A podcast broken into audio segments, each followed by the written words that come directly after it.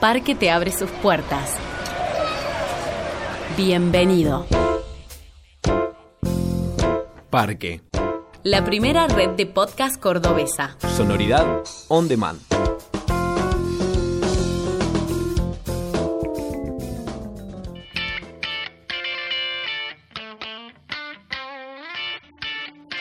Disco Eterno. Músicos de Córdoba. Diálogos en primera persona. Amigos, bienvenidos a la versión podcast de Disco Eterno. Mi nombre es Flora King. Estamos siendo parte de la primera red de podcast cordobesa llamada Parque y en esta primera edición lo tenemos como invitado a Diegol. Le digo buenas tardes, pero ustedes pueden estar escuchando en cualquier momento y en cualquier situación, lo cual nos resulta muy divertido. Eh, también agradecemos, antes de arrancar, estamos transmitiendo, estamos grabando en los estudios del Sindicato Regional Luz y Fuerza, un lugar, la verdad, muy bonito que nos hace sentir muy cómodos. Diego, bienvenido. Hola, muchas gracias. Estamos muy alto también. Sí, es verdad, Sí. estamos en el séptimo piso y aprovechamos eh, este podcast de música llamado Disco Eterno. Disco Eterno es un formato que se ha ido transformando y ahora vino a desembocar en este formato de entrevista.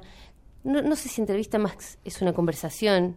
Una es meternos en la mente de un artista como lo es Diego.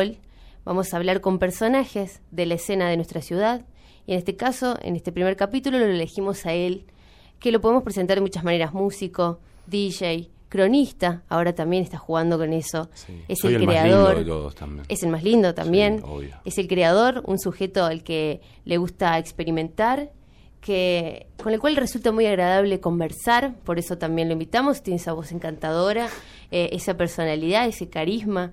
Y yo creo que lo, que emana también, y que sin tener una relación personal con él, eh, emana cierto respeto. Uno se siente escuchado cuando está con él, uno siente que le está prestando atención, no te está tratando, eh, es una persona auténtica, natural. Así que por todo eso eh, ha sido beneficiado con este Oh, primer capítulo de Disco. Eterno. Y, y agradecemos también a los amigos de esta red de podcast Parque que nos invitaron a tener esta conversación que va a iniciar ahora. Qué bueno. Y, y- y abro mi libro que, que he preparado justo especialmente para usted, porque para quienes te seguimos en Facebook, Sí. para aquellos que, que no, lo empezarán a hacer a partir de este momento. Entendemos cierta insistencia que tenés al momento de, de elegir lo que, lo que haces, sos músico y vivís de esa manera. Sí. Eh, para quienes lo hacen saben que la plata no sobra, los lugares que paguen tampoco. Eh, ¿cómo, cómo, ¿Cómo llevas ese día a día de resistencia, quizá, de vivir donde se puede, pero siempre haciendo lo que a vos te gusta y respetando esa coherencia que De tenés una. en haber elegido lo que hiciste? De una. Eh, bueno, es estar a dieta constantemente, constantemente, pero aprovechar eh, las mayor horas al día de hacer música. No sé, tengo toneladas de música producida y el, me parece que la cuestión va por llevar la vida más simple que se pueda. ¿Me entendés? Como una vida, vivir en cualquier lugar o en el mejor lugar posible, con lo poco que se tenga, pero hacer música. ¿Tenés noción cuando te diste cuenta? em, ¿En qué momento apareció eso que, que vos decís, no me voy a meter a laburar en, eh, en cualquier lado Sí. para quizás generar algo económico? Necesito hacer esto. Sí, ¿Te acordás? sí. Porque quizás uno tiene ese recuerdo puntual. A mí me pasó como a los, como a los 17 años que vi un compañero de la secundaria, muy joven, y tenía tres hijos, el loco. Y te juro que me dio mucho miedo. Y quise Wow. escapar, sí, quise escapar y dije, bueno, voy a tener que hacer algo por mí. Y ahí empecé como a moverme y a no profesionalizarlo de la música. No sé si soy un músico profesional. Simplemente me divierto y lo hago porque me gusta. Claro, eso está, está claro. Sí. Con respecto a las, a las cosas que, que te gustan eh, y a los artistas que vos admires, Sí. que, que también, por lo que sé, sos al igual que yo un melómano, al Sí. que te gustan muchos artistas de toda la historia de la música, independientemente del género. ¿Sentís que hay características que, que se encuentran en todos esos, esos artistas, por más distintos que sean? ¿Qué es lo que te llama la atención a vos de ellos? eh, ¿qué es lo que más te gusta de esos referentes, quizás si los tenés, eh, que uno rescata por ahí? Eh, sí, para mí la libertad, el estado de sentirte libre. ¿En quiénes lo, lo, lo, lo viste? Uh, en Hendrix, en, en pintores también. Me gusta Jean-Michel Basquiat. Y el tipo vivía en la calle. O sea, vivía en una plaza, dormía dentro de una caja. ¿Entendés? Y fue uno de los tipos más auténticos y talentosos de la historia, del arte. Y eso, me parece que la, la libertad que, que transmiten es lo que me llama la atención. O sea, estar en ese estado de libertad. Hace mucho comprendí de que no estábamos acá para laburar. No sé, no sé si suena bien lo que digo, pero Quizás estamos acá para, no sé, para contemplar y experimentar. Y el pagar para vivir deja de costar un montón de cosas que vuelven a la vida un poco miserable. Yo no quiero ser parte de esa miseria. Quiero ser pobre, pero hacer nueve horas de música diaria. y pasarle bien. Sí, ni hablar. Con respecto a eso también, bueno, en el comienzo que hablábamos, esta, esta forma de, de, eh, que tenés de, de insistir en hacer lo que te gusta, Sí. Eh, ahí quizás tocamos estos aspectos que, que, que quizás un poco en chiste, en broma, eh, hacer dieta, porque quizás uno no pueda comer Sí, todo el tiempo lo que quiera, pero hablar. eso es quizás unos aspectos un poco más de esfuerzo. Hablando ya de las cuestiones más lindas de ser artista, ¿qué son las cosas que, que te dieron que, o, que, o que recibiste que nunca te imaginaste que uno no busca, que son esas cosas que uno no puede inventar? Que tiene que ver con algo que te haya dicho una persona o con una sensación que hayas tenido, esas cosas que de repente te vinieron y que vos nunca te hubieras planteado porque son cosas que de repente se regalan por el Sí. hecho de hacer lo que a uno le gusta. Es simple eso, amigos. Nunca tuve amigos. Siempre fui un tipo bastante retraído, digamos, y bastante tímido. Y no sé, vengo de una familia de cordobeses gritones, o sea, másters retraídas, así, porque eran todos personajes de, de película. Y cuando empecé a tocar punk rock de pibe, ah, empezaron a llegar los amigos y la cerveza. Y la música. Pero eso, la amistad, como que había estado solito mucho tiempo. Tuve una infancia, tengo hermanos más grandes, como que nunca me dieron mucha bola, hacían mucho la suya. O sea, estuve muy solito. Mis primas son grandes también. Y quedé ahí como aisladito. Por eso lo de la música. Fui muy músico de cuarto, viste, me encerraba y tocaba 24 horas seguidas. Mi Claro. vieja entraba y decía, che, flaco, salí. No está bien. Claro. De ahí quedó como esa... Soy muy productor, soy muy ando de noche, ahí, viste, escuchando Sí. vinilos. Oye, esto lo puedo cortar. Esto me puede servir. Pero amigos sería la respuesta.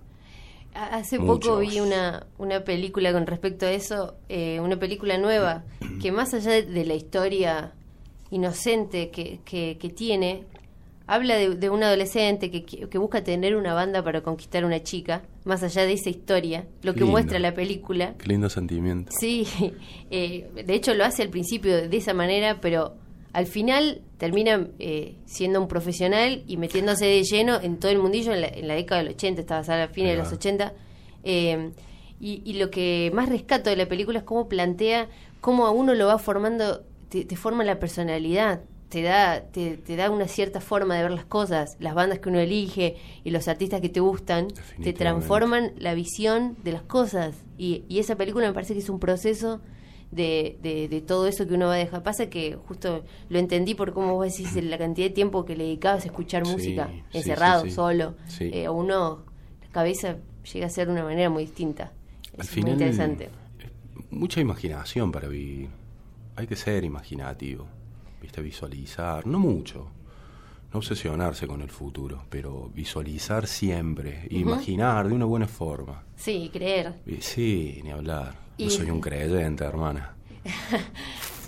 En Y- esta ciudad de locos, uno se vuelve un creyente de uno mismo, porque si no, no sé, no se puede. Y si no lo hace uno mismo, también es difícil que otro venga a hablar. hacerlo. Y justamente con eso, con esa idea eh, de, de creer y de los sueños, pensándolo de una manera romántica, que sé que la tenés a la visión, tenés un sueño con, con el hecho de hacer música, uno diría, bueno, para mí sería un sueño que me pase tal cosa, o que te, pero imaginando, recién decías no imaginar el futuro, pero qué sé yo, algo que te gustaría, así a modo de deseo, quizás hasta delirante.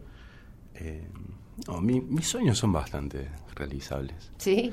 Sí, ahora mm, visualizo en un futuro. Quiero hacer un trip hop con todas las voces femeninas de Córdoba que me gustan. ¡Wow! Y viste, no sé, Eli Rivarola, hay muy buenas cantantes. ¡Qué bueno eso! Dan Duncan. Hacelo ya. Sí, podría ser. Dan Duncan, una loca que canta en inglés. Tocaba en una banda, acá no me acuerdo el nombre. Ah, Six Finger. La tipa canta muy bien. Y siempre que las escucho cantar, digo, un, un disco de trip hop con esta gente, así. Aparte es un género que acá no... no No sé. sé qué pasa con el trip hop y la música abstracta. No sé. Me parece que no hay... Es la música más perfecta acá. que existe. Yo ahora estoy enroscado, recién mudado y llegué a una casa donde escuchan hip hop todo el día. Y el trip hop es una especie de hip hop abstracto, digamos. Y estoy todo el día escuchando batas y cosas. Y hay un par de MCs. Y digo, sí, el trip hop es la respuesta a todo. Yo que he andado por todo, que he tocado, no sé, desde dub hasta techno pienso que el trip hop es genial. Te da la opción de poder sonar duro y melódico a la vez y estar loco, loco, loco. Ahora te colgaste con eso. ¿Cómo te influyen las cosas que te están pasando en ese momento, las personas o los lugares donde uno está, esos, esos contextos, cómo condicionan? Bueno, eso es la sensibilidad de... No, no cualquiera por ahí puede involucrarse. Soy una esponja, una esponja. Bueno, afuera cuando me, Absorbo todo, absorbo todo. cuando me dijiste lo del oído dije, debe Sí. ser una locura. Sí, escucho todo, absorbo todo, escucho todo. Cuando me acuesto escucho caminar los gatos por el techo, escucho todo. Y de las personas, nada, si tienen algo musical para mí me encanta. Pero en un colectivo te volvés loco. No, sí, me vuelvo loco. En la calle, al mediodía, es un poco incómodo. En el centro, momentos críticos así. Sí, mis orejitas son muy suaves. ¿Qué, qué momento? Em, recién al principio hablábamos de esto de cuando uno es, es melómano y, y trata de indagar en toda la historia de la música, eh, de saber, de escuchar, de ver películas, documentales, uno se mete con todo eso. El fetichismo está como en un montón de cosas, En la, li- libros. en la literatura.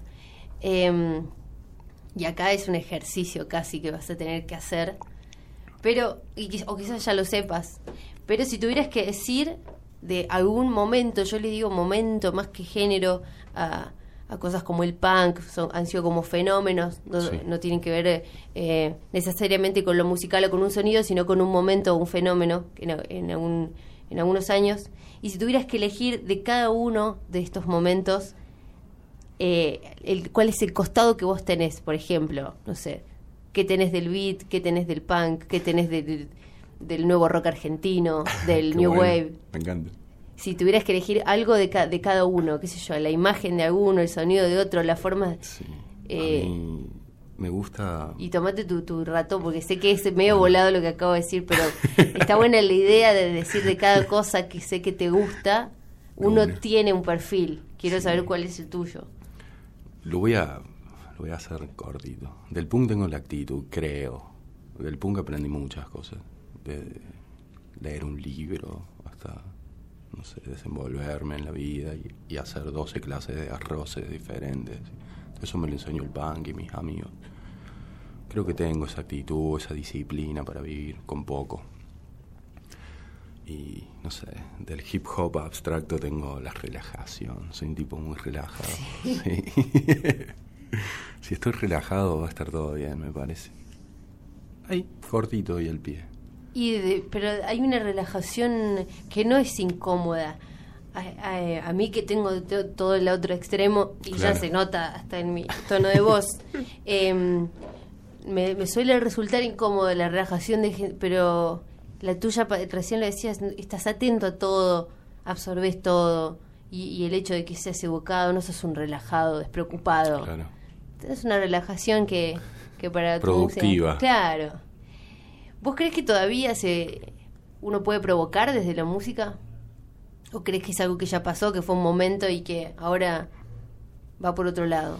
Yo creo que hoy en día, más que tener problemas musicales, tenemos problemas para escuchar música. El público está un poco, está un poco dormido. Me parece que hay mejor música que nunca. ¿Lo decís en general Sí, o no, no, yo puntualmente te, no, local? no, te hablo mundialmente, digamos, no sé, escucho mucha música de todos lados y veo que, que no es problema de la música. Es problema de cómo la gente encara la música o en qué tipos de música presta su atención, qué tipo de música pasan los medios y qué tipo de música tocan las bandas. Todo eso afecta en el oyente, en cómo se escucha música hoy en día.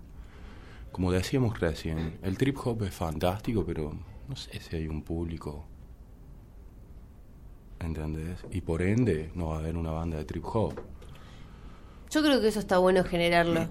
Eh, creo que, que cambió mucho las, las purezas tanto de la música como de los públicos. Claro. Entonces por ahí es difícil visualizarlo, pero no creo que no, que no existan. Eh, creo que es, que es cuestión como de encender una llama y que Bien, bien. y ver qué, qué Va a ocurre. suceder, va a suceder. Dentro de muy poco eso. Siempre sucede. Y es lo que nos pone a todos en movimiento. Hoy estuve recurriendo a... Me gusta siempre releer entrevistas de, de gente que yo tengo como referente, en mi caso de radio, quizás alguien como Bobby Flores, que siempre tiene ideas que son hermosas. Eh, y, y por ahí hay entrevistas que vos leíste hace un montón y, y volvés y hay cosas que te olvidaste o ves algo de nuevo. Y él plantea una idea que dice que ahora se perdió, pero que en los primeros años dorados de la rock and pop y demás, había una especie de alianza entre los musicalizadores, una alianza, había un espíritu Bien. de compañerismo que eso hacía que, eh, que, que se eligiera de cierta forma y que todo el mundo laburara, de, de no había una competencia. Claro. ¿Vos ves eso acá en los músicos actualmente en la escena? Eh, ¿Hay una alianza o hay una competencia? Eh, y hay un poco de cada cosa. Lo que veo en los músicos cordobeses, que no está mal, pero no sé, yo no, no soy de, de participar o, o- o de ser de esa forma. Hay una especie de profesionalización ridícula de las bandas que, no sé, no me agrada mucho. Eh, soy mucho más de encarar espiritualmente las cosas y no del lado hippie, del lado de poner muchas ganas. Y hay todo como una profesionalización de que lo único que hacen es cortar, hacer un quiebre entre lo que quieren decir y la gente. ¿Me explico o Sí. estoy delirando? Sí, sí, no, estoy, estoy ¿Sí? armando la idea porque nunca lo había pensado. Claro. En ese sentido, por eso... Y no sé, hay bandas que, por ejemplo, no tienen ni siquiera un disco, pero piensan de una forma profesional, ya tienen un caché, tienen una página armada en Facebook. No sé, es un poco ridículo. Y eso te hace que pierdas tiempo en la música. Si perdes tu foco de la música, estás en el horno. Si no haces buena música, estás en el horno. Y eso tiene que ver mucho con, con conocerse a uno mismo. De hecho, cuando nos encontramos aquí afuera y, y- y más o menos hablamos de esta idea, de qué se trata este podcast, de qué se trata, cuál es el espíritu de lo que queremos plantear. Y al principio cuando saludamos, lo- lo- no podemos decir más que bienvenidos porque no sabemos a qué hora escucha cada persona que elige ponerle play a este podcast. Eh, eh, de, esta, de esta cuestión atemporal, recién decíamos justo eso de, de no, no viene a presentar un disco, no sacó una canción nueva, nos estamos metiendo con su personalidad, en su cabeza, y, y hay gente que no tiene muy en claro qué, qué pasa ahí. Claro. Eh, yo creo que en esta conversación uno ve muchas cosas tuyas. Si te- cuando me- te empezás a expresar, sabes qué te inspira, sabes eh, para dónde, para dónde- a qué ver, qué querés. Y, y hay mucha gente hoy que elige hacer música, quizás muy profesionalmente, Claro. muy prolijamente, Definitivamente. tanto que molesta. sí. Eh, sí, sí, sí, sí. Estaría bueno volver un poco a, a la suciedad. Pero bueno, Me parece que nunca contesto las preguntas. No sé. puntualmente. Sí, sí, sí. me No, pasa. no, para nada. pero, pero lo que sí suena muy bien. te, ha- te han dotado de esta, de esta voz tan, tan encantadora que puede decir cualquier cosa, milanesas con papas fritas. Voy a decir, ah, ok, está muy bueno lo que Qué dijo. pensador contemporáneo. Sí, la verdad. Eh, otra de las cosas que, que siempre pienso porque me pasa, eh, cuando uno se obsesiona con una canción, cuando o, o puede pasar con un disco en general, pero últimamente por, por ciertas formas que hay de escucharlas, o, o incluso de, de los artistas de sacar la música, es, es más factible que saquen canciones o cortes así medio dispersos a discos. Cuando uno se obsesiona con esa canción que la pone en repetir y que no te molesta que suene 25 veces y que la vas a escuchar cuando te levantás, cuando... Sí. ¿Te, te acordás la última con la que te pasó? Puede ser un disco, pero... Puede ser, sí, yo escucho discos. Enteros. Completos, sí. Hace unos meses me obsesioné con un pibe que se llama Tips, un productor, con... El disco se llama Ardor. ¿Y cómo se escribe? Tips. Tips. T-W-E-B-S, B larga. Ajá. Tips. Y. Oh, estaba obsesionado. Estaba obsesionado. No podía parar de escucharlo. Y ahora ya. Ya fundió y. nada, es un discazo. Me va a Claro, no, siempre. no, no, es que sí, pero va a tener eso. Me Y gusta. ahora estoy. Salió hace unas cuatro semanas el nuevo DJ Shadow que se llama La montaña de, de la que caigo. Y no sé, es espectacular. Volvió Shadow, para todos los que lo conocen. Volvió en forma de discazo. También es, eh, yo soy creadora de que em, es muy puntual el momento en que uno elige escuchar un disco. em, por ahí esto también, yo lo digo desde, que, desde quien hace radio, no hay que obligarse a saber o a Sí. estar al tanto de lo último por el simple hecho de que salga. Yo creo que hay que entender el estado de ánimo de uno. Bueno, a ese nivel escucho música yo, pero creo que hay que entender qué te está pasando para saber qué querés escuchar. De una. Eh, hace poco salió el último disco de, de Shadow Puppets. Genial, me encantaba. Claro. Pero era un lunes a la noche. No, dije, si lo, voy- lo escucho no me va a gustar. Y vi Benjamin Live. Dije, ¿ves? Este es el estado que tengo. ¿Te pasa un poco eso de prestarle atención a esas cosas? Sí, todo el tiempo. El otro día un amigo me decía, ¿viste cómo te separas de una chica que ya no te gusta las cosas que te gustaban con ella? Pienso en eso todo el tiempo, en toda la música que he dejado de escuchar. Ah, claro, sí, sin duda. ¿Hay algo puntual que Se te va, acuerdes? ¿viste? Se va, se va. no ¿Hay algunos más. que te acuerdes, nombres, que cosas que ya... Oh, jazzistas más que todo. Ajá. Jazzistas. Pero que hoy no puedas y escuchar. raperos. No, no, al menos esas ramas. Escucho jazz todo el tiempo, pero algunos puntuales, no, no, no more. Así no, esto como pertenecen a ese tiempo. Y, y algunos raperos también como se fueron ahí con, con ella. ¿Tenés ca- alguna, no te voy a preguntar todas, pero alguna canción que sea un momento? Eh, no me quiero meter en tu intimidad, pero digo, uno Cuidado. tiene por ahí musicalmente algo que recién, porque dijiste esto de tu amigo, las rupturas, que uno por ahí se musicaliza el dolor, ¿viste? Se, te martirizas con cosas. Eh, y después marcan así como, como etapas que uno tiene. Eh, ¿Tenés alguna que te acuerdes y que digas, esa puntualmente fue... Sí. Eh, Bill Evans, debes creer en la primavera, me mata. Me rompe el corazón. Y fue en un momento... Sí, de mucho amor y mucha ternura. Es hermoso. Y cada vez que la escuchás te genera una Era, cosa. lo escuchamos y era como que lo habían compuesto para nosotros.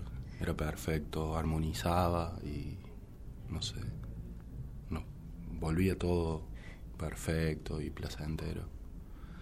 Y ahora, bueno, Bill Evans es uno de mis músicos preferidos, pero ese disco y ese tema, un poco acá, ¿viste? Vamos a dejarlo que Claro. tome su aire que, que- y que se transforme en algo hermoso y cu- cuando vuelva a sonar me encuentre diferente y mejor. Y siendo mucha mejor persona. ¿Qué tienen que tener la- las... No, no lo digo a modo de condición, pero... ¿Qué tienen eh, los sonidos que ahora te gustan? Si vos tuvieras que escuchar o, o te recomiendan bandas nuevas, ¿sabés cuáles son las cosas que te llaman la, te- la atención o, o que te puedan llegar a, a copar para que las escuches de nuevo hoy con tanta información, con tanta herramienta, con tanta cosa eh, que la gente, incluso uno que tiene amigos que escucha música, por ahí hay mucho. Claro. Eh, entonces uno ya va armando como una especie de parámetro, quizás, Sí. Eh, de, lo, de lo que te pueda llegar a gustar. ¿Qué tienen? ¿Qué, qué sentís vos que tienen las últimas bandas que te gustaron nuevas? Batas trabadas. Ajá. Estoy, estoy loco por el beat. Tengo una maquinita en mi casa y hago batas todo el día. Y eso, si tiene la bata trabada me encanta. El nuevo de Shadow está trabadísimo. Y el de Tips era bastante lupeado y trabado. Si está trabado, me encanta. Te pongo en una situación comprometedora si te pregunto qué te gusta de acá. ¿De CBA? Sí. Uy, es difícil. Es muy difícil. ¿Es Eh, difícil porque no te gusta mucho o porque te gusta? No, no, porque soy apasionado de estar en Córdoba. Eh, de Córdoba me gustan mis amigos mucho. Me gusta estar con ellos. Y siempre que pienso en Córdoba pienso en Pero puntualmente Personas. bandas así que vos puedas nombrar. Bandas miles. Me gusta la Orquesta del Tercer Mundo. Es un bandón. ¿Son de acá? Sí. Mira. Está en inglés. Y yo traduzco todos los nombres y los digo como... Y la gente no los conozco, ¿viste? Como- pero... La Orquesta del Tercer Mundo está muy buena. Lex Luthor y los Aquazombies, un bandón. No sé, los dueños de la Stock. Nina. O sea, me gustan mucho. Eh, los reverendos. The Reverend Sons. Es, Oh, es son tremendos. Son tremendos. recomendadísimo. Un trío que la verdad Sí. se han encontrado. Hace poco tuve la oportunidad de charlar Uh. con ellos. Y es hermoso cómo se encontraron en lo que querían Sí, hacer. Porque sí, no tenían, no eran amigos, no...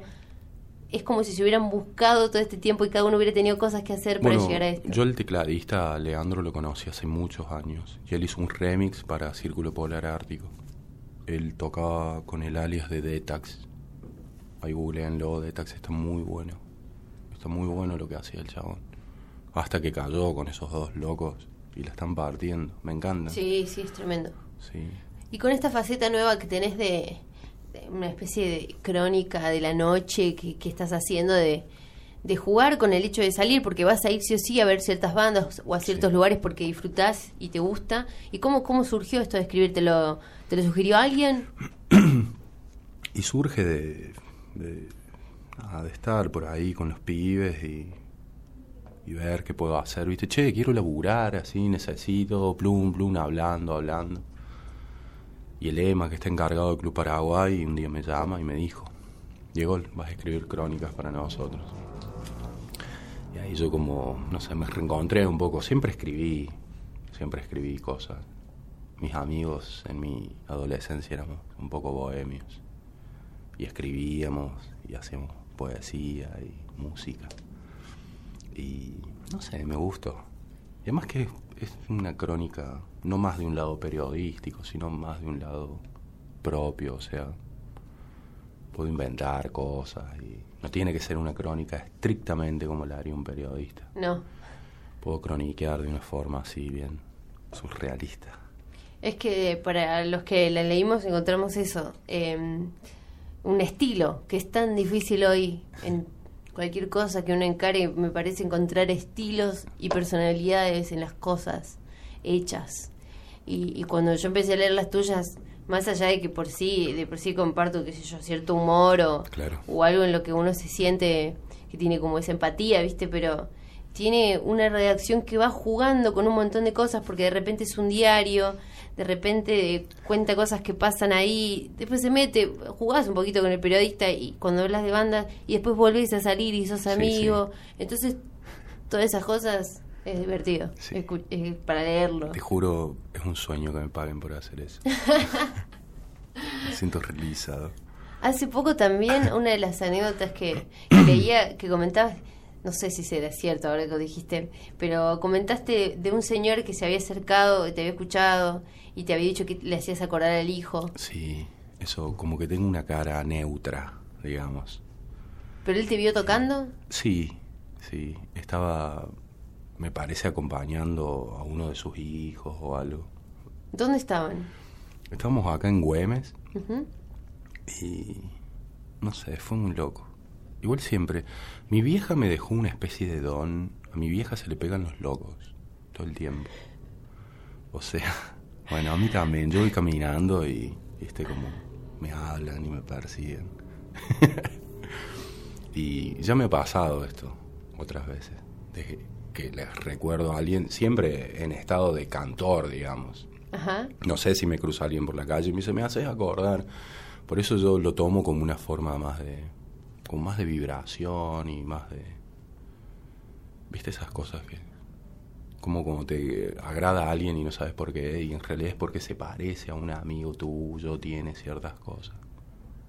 Son lindas esas cosas. Y sí, son, son raras. Sí. Y sí, Sí, tiene que sí, ver con una son- cuestión de, de energías por ahí que uno está transmitiendo y que el otro... Claro. Y además no sabes si... O sea, yo no sé si ponerme contento, ponerme triste. Yo creo que te tenés que poner contento. ¿Sí? Sí. Bueno, Yo creo que, que deberías hacer eso porque, porque me parece que todo lo que tenga que ver con generar algo está bueno. claro. Eh, s- siempre pienso en eso, más allá de que sea positivo o negativo o lo que te puedan llegar a decir, me parece que algo que pasa desapercibida, es, eso me parece triste. No sé, ahora parece que vos me estás entrevistando a mí. A mí mi vieja me decía, eh, no hay nada más feo en el mundo que acercarse a alguien y que no tenga olor a nada. ¿Viste? Qué genia. Qué genia todas las cosas que te dejó. ¿Tenías, ¿Tenés una buena relación? Sí, está acá ahora de visita. ¿Sí? Sí. Qué interesante debe ser una conversación Con la gringa. con tu mamá. Mi vieja vendía pan a los seis años, o sea, tiene más calle que... ¿Y está de acuerdo con esta con este papel tuyo, con este... Ni hablar. Mi vieja es partidaria de que seas independiente y de que hagas tu historia en este mundo. No es un momento, esto va a ser un rato. Ayer era un niño, ahora tengo 35 años. Cuando me dé cuenta de nuevo, voy a tener 80. Y ya está. Creo que con esa idea hermosa te voy a despedir. Bueno, Con, con- con esas palabras que dijiste, eh, muchas gracias por haber sido el Un primer invitado, eh, un placer. porque creo que, que justificaste solo por qué, por qué pensé en vos cuando con los chicos pensamos en este formato y en esta idea. Era justamente todo lo que se habló acá, ir más allá de, de una composición, todo lo que está detrás y, y todo el proceso, por qué viene, por ciertas ideas y, y todos esos pensamientos. Así que ha sido un placer conversar con usted como siempre. Para mí también, un gusto. Este fue el primer episodio de Disco Eterno, parte eh, de la primera red de podcast Parque. Ustedes pueden seguir en las redes a Parque, así se enteran de los movimientos que van realizando y de los nuevos capítulos que habrá. Agradecemos a Radio Leaf y este hermoso estudio del Sindicato Regional de Luz y Fuerza y nuevamente nos reencontraremos en el próximo capítulo de Disco Eterno. Hasta pronto. Escuchaste Disco Eterno. Podés escuchar más episodios en parquefm.com y en todas nuestras redes sociales.